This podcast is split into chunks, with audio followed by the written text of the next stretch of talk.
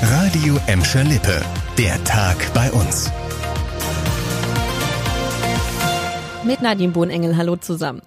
Nebenwirkungen nach Impfungen. Das ist nicht ungewöhnlich und auch bei der Corona-Impfung kann es Nebenwirkungen wie Abgeschlagenheit und Fieber geben.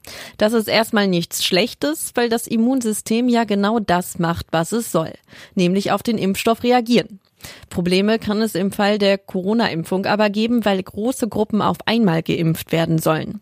Und wenn dann zu viele aus dem gleichen Team dran sind und dann die halbe Belegschaft der Feuerwehr oder von Pflegediensten in Altenheim fehlt, ist das ziemlich übel. So sind im Kreis Recklinghausen mit Gladbeck insgesamt 200 Rettungskräfte mit dem Impfstoff von AstraZeneca geimpft worden und 40 von ihnen meldeten sich danach mit Nebenwirkungen wie Fieber oder Schüttelfrost krank.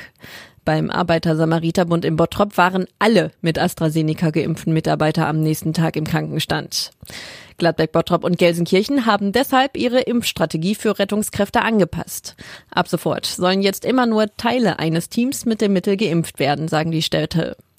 Die Impfbereitschaft sei trotzdem nicht gesunken. Die Zoom-Erlebniswelt in Gelsenkirchen ist wegen der Corona-Pandemie seit Anfang November dicht und deshalb fehlen dem Zoo die Einnahmen. Den Tieren geht es aber gut, die werden versorgt, auch wenn viele Mitarbeiter in Kurzarbeit sind.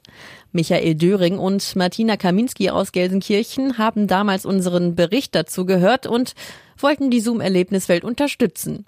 Beide gehen normalerweise regelmäßig in den Zoo, teilweise mehrmals die Woche und im Januar haben sie dann eine Spendenaktion ins Leben gerufen, wie uns Michael erzählt hat. Das war einfach spontan aus dem Bauch raus. Seit dem 8. Januar lief sie und wir haben uns von Woche zu Woche neue Ziele gesetzt. Am Anfang habe ich gesagt, 1000 schaffst du und wenn nicht, füllst du selbst auf. Die 1000 Euro hatten die Zoofreunde dann aber auch schnell erreicht. Und jetzt stehen wir bei 37.000 und wir haben noch nicht aufgehört zu träumen und wir lassen das Konto auch weiter auf auf. Wir sind im Lockdown, die Tiere sind einsam, uns fehlen die Tiere.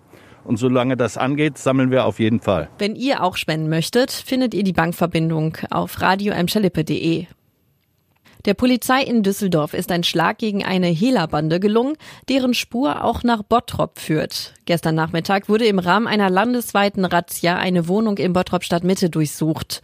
Dort fanden die Ermittler Kisten mit Parfüm, die vermutlich aus Diebstählen bei einem namhaften Kosmetikkonzern stammen. Die Bottroper Wohnung ist angemeldet auf ein Pärchen aus Düsseldorf, das parallel festgenommen wurde. Die beiden 27-Jährigen sollen zusammen mit Helfern neben dem Parfüm auch Edelbrautkleider aus einem Düsseldorfer Brautmodengeschäft gestohlen haben. Ein Container mit über 300 Kleidern wurde im Düsseldorfer Hafen gefunden. Insgesamt wurden vier Verdächtige festgenommen. Sie sitzen wegen Diebstahls und Bandenhehlerei in Untersuchungshaft.